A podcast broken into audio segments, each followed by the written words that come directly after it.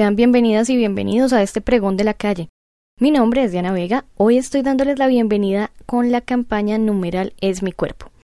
Bueno, pero ¿qué es este pregón de la calle? Quiero construir con ustedes un espacio primordialmente de reflexión y de construcción social. Les cuento que aunque abordaremos temáticas bien diversas, hoy nos congrega una realidad, y es las mujeres y el derecho a transitar.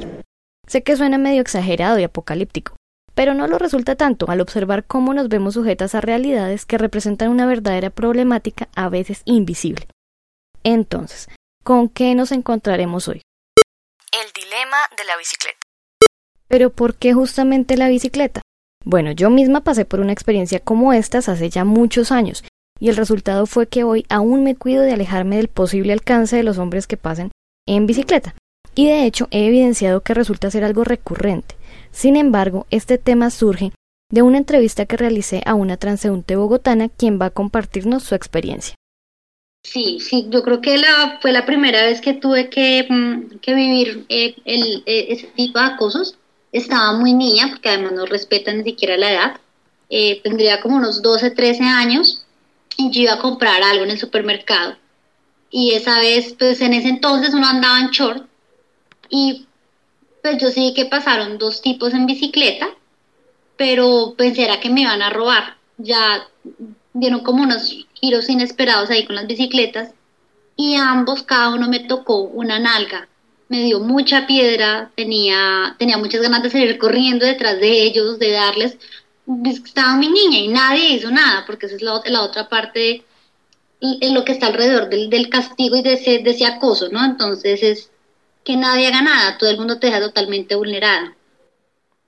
Esa sensación de vulnerabilidad, se puede decir que trascendió, digamos, a, experiencias futuras en, temas de tener que salir a la calle, temas de tomar transporte público.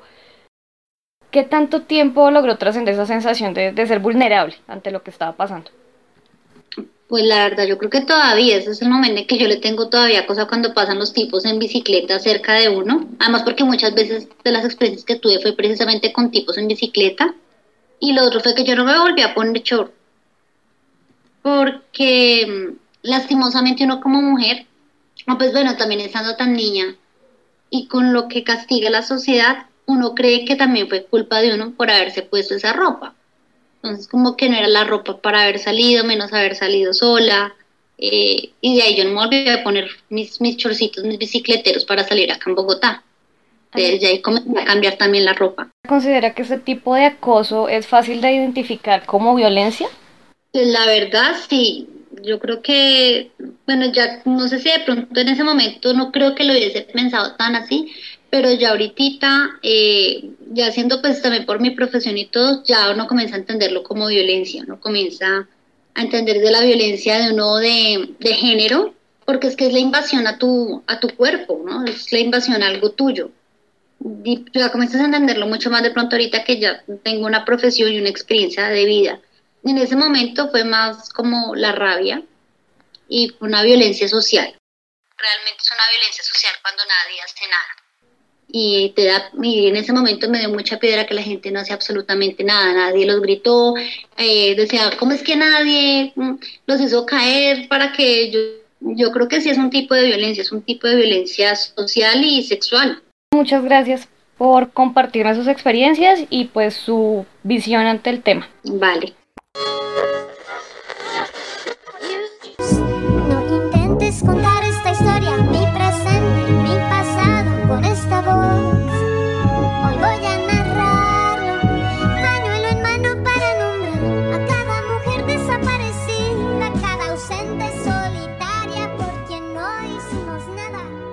Bueno, finalizando les quiero contar que este espacio se está construyendo para visibilizar prácticas que no solo nos vulneran, sino que representan un marco que rompe el concepto mismo de ciudadanía, que es bueno observar. Pues ser cívico no es solo no botar basura a la calle, también lo es convivir en armonía.